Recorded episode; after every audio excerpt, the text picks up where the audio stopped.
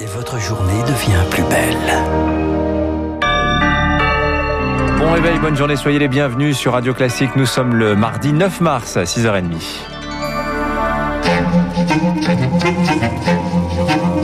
6h30, 7h30, la matinale de Radio Classique avec Dimitri Pavlenko. Et à la une ce matin, sévère piqûre de rappel pour la région Île-de-France. La situation sanitaire, Marc, se dégrade sérieusement. Les hôpitaux commencent à saturer. Ouais, signal inquiétant hier de l'Agence régionale de santé. Elle ordonne aux hôpitaux et aux cliniques de déprogrammer près de la moitié de leurs opérations non urgentes. Objectif libérer des lits, du personnel, alors que les services de réanimation commencent à pousser les murs.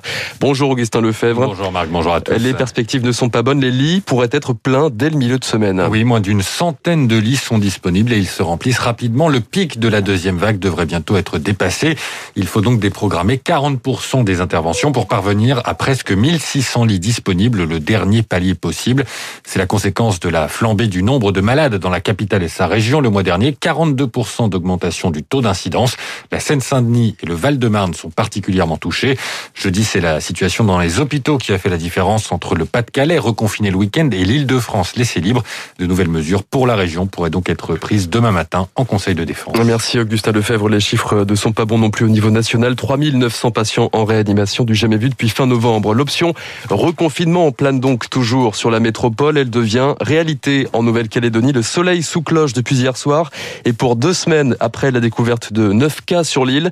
Résultat, les magasins ont été pris d'assaut. Une ruée sur les rayons, comme le raconte Adrien. Il vit sur l'île. Qu'on est impacté par ça euh, à notre tour, c'est vrai que ça fait vraiment peur. Les gens sont vraiment rués dans les magasins, donc c'est vrai que c'est un peu un mouvement de panique, on va dire. Les, les gens ont peur d'être à court de nourriture, euh, papier toilette et tout ça. Tout ce qui était les pâtes, le riz, euh, c'était euh, tout de suite euh, vidé au niveau des rayons. Donc euh, oui, on a pu observer ça. Le témoignage d'Adrien au micro de Charles Bonner. Confinement strict également pour Wallis et Futuna, où 36 contaminations ont été recensées en l'espace de trois jours. Le coup de sang à présent des généralistes privés de doses de vaccins cette semaine. Et la consigne de la Direction générale de la santé passe très mal. Les commandes de sérum AstraZeneca ne seront ouvertes qu'aux seuls pharmaciens, faute de doses suffisantes. Les médecins de ville se préparent donc à une semaine blanche, des déprogrammations de dernière minute. Après le coup d'accélérateur du week-end, place au flou artistique pour Bernard Jomier, médecin et sénateur écologiste de Paris. Le gouvernement a déstocké euh, des doses et ça, euh, pourquoi pas? Mais ça ne peut pas se faire au prix de la désorganisation de la suite de la vaccination euh, dans les semaines à venir. On demande aux médecins de vacciner, de s'organiser, de prévoir des demi-journées, de convoquer les patients et on peut pas huit jours avant tout annuler parce que le gouvernement n'a pas prévu qu'il n'y aurait plus de doses. Il faut savoir compter simplement. Cesser les coups de communication dans tous les sens. Bernard Jomier avec Rémi Pfister et dans cette course au vaccin, Bruxelles veut elle aussi augmenter la cadence? 100 millions de doses par mois au deuxième trimestre, 300 millions au total d'ici fin juin. Et 6h33 à la une également ce matin, la guerre des bandes continue cette fois dans le Val-de-Marne. Deux adolescents grièvement blessés hier soir à Champigny, une quinzaine de jeunes originaires de deux quartiers distincts se sont affrontés dans le centre-ville à coups de barre de fer et de couteau. L'une des deux victimes âgées de 14 ans est toujours entre la vie et la mort. Ce matin, quatre mineurs interpellés. On y revient dans le journal de 7 heures. La ville de Nîmes, elle, veut mettre un coup d'arrêt au harcèlement de rue. Et appelle les commerçants à la rescousse. Le dispositif baptisé Angela a démarré hier dans la ville, une mesure dévoilée en mai dernier par Marlène Schiappa. Concrètement, les banques, les opticiens et l'avenir les bars deviendront un refuge pour les femmes victimes d'insultes ou de harcèlement.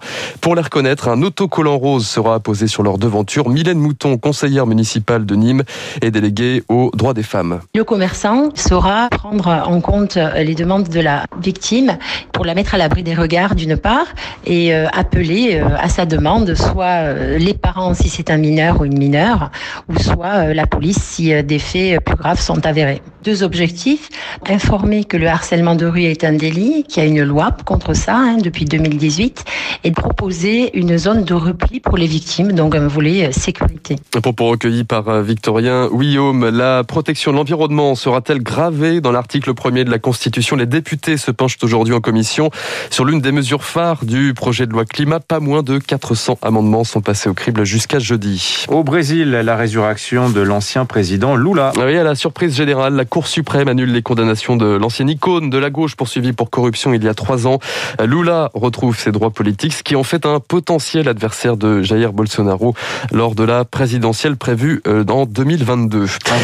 Enfin, oui, a un vieux tube de crème solaire traîne dans vos tiroirs, euh, un conseil, mettez-le tout de suite à la poubelle. C'est le résultat d'une étude franco-américaine publiée hier. Au bout d'un an à température ambiante, un des ingrédients, l'octocrylène, se transforme en perturbateur endocrinien potentiellement cancérigène, qui plus est néfaste pour la vie marine. Aucune marque n'échappe à la règle, malgré une prise de conscience depuis quelques années. Moralité, une fois ouverte, la crème solaire, ça ne s'utilise que quelques mois, pas plus, pour Catherine Oliveres Goutti du syndicat des dermatos. Les grandes firmes pharmaceutiques euh, dont les crèmes solaires sont vendues en pharmacie ont déjà supprimé l'octocrylène de leur formule depuis déjà plusieurs euh, années pour des raisons effectivement de mauvaise conservation et de transformation dans la peau et d'autre part euh, parce que ça abîmait aussi les coraux. Donc de toute façon, on ne garde pas une crème solaire après les vacances, on la jette en rentrant, on ne s'en resserre pas trois mois après même s'il en reste beaucoup. Comme je dis toujours à mes patients, si vous en reste beaucoup, c'est que vous en avez pas utilisé assez. Enfin, les tirages au sort des huitièmes de finale de la Coupe de France de, de football et un choc. Dimitri Lille, PSG, les deux leaders de, de Ligue 1 euh, s'affronteront les, les 7 ou 8 avril prochains. Le Red Star, club de National 2, lui affrontera l'Olympique lyonnais. Monaco jouera contre Metz. Merci Marc Bourreau. Vous revenez tout à l'heure à 7h30, 6h35.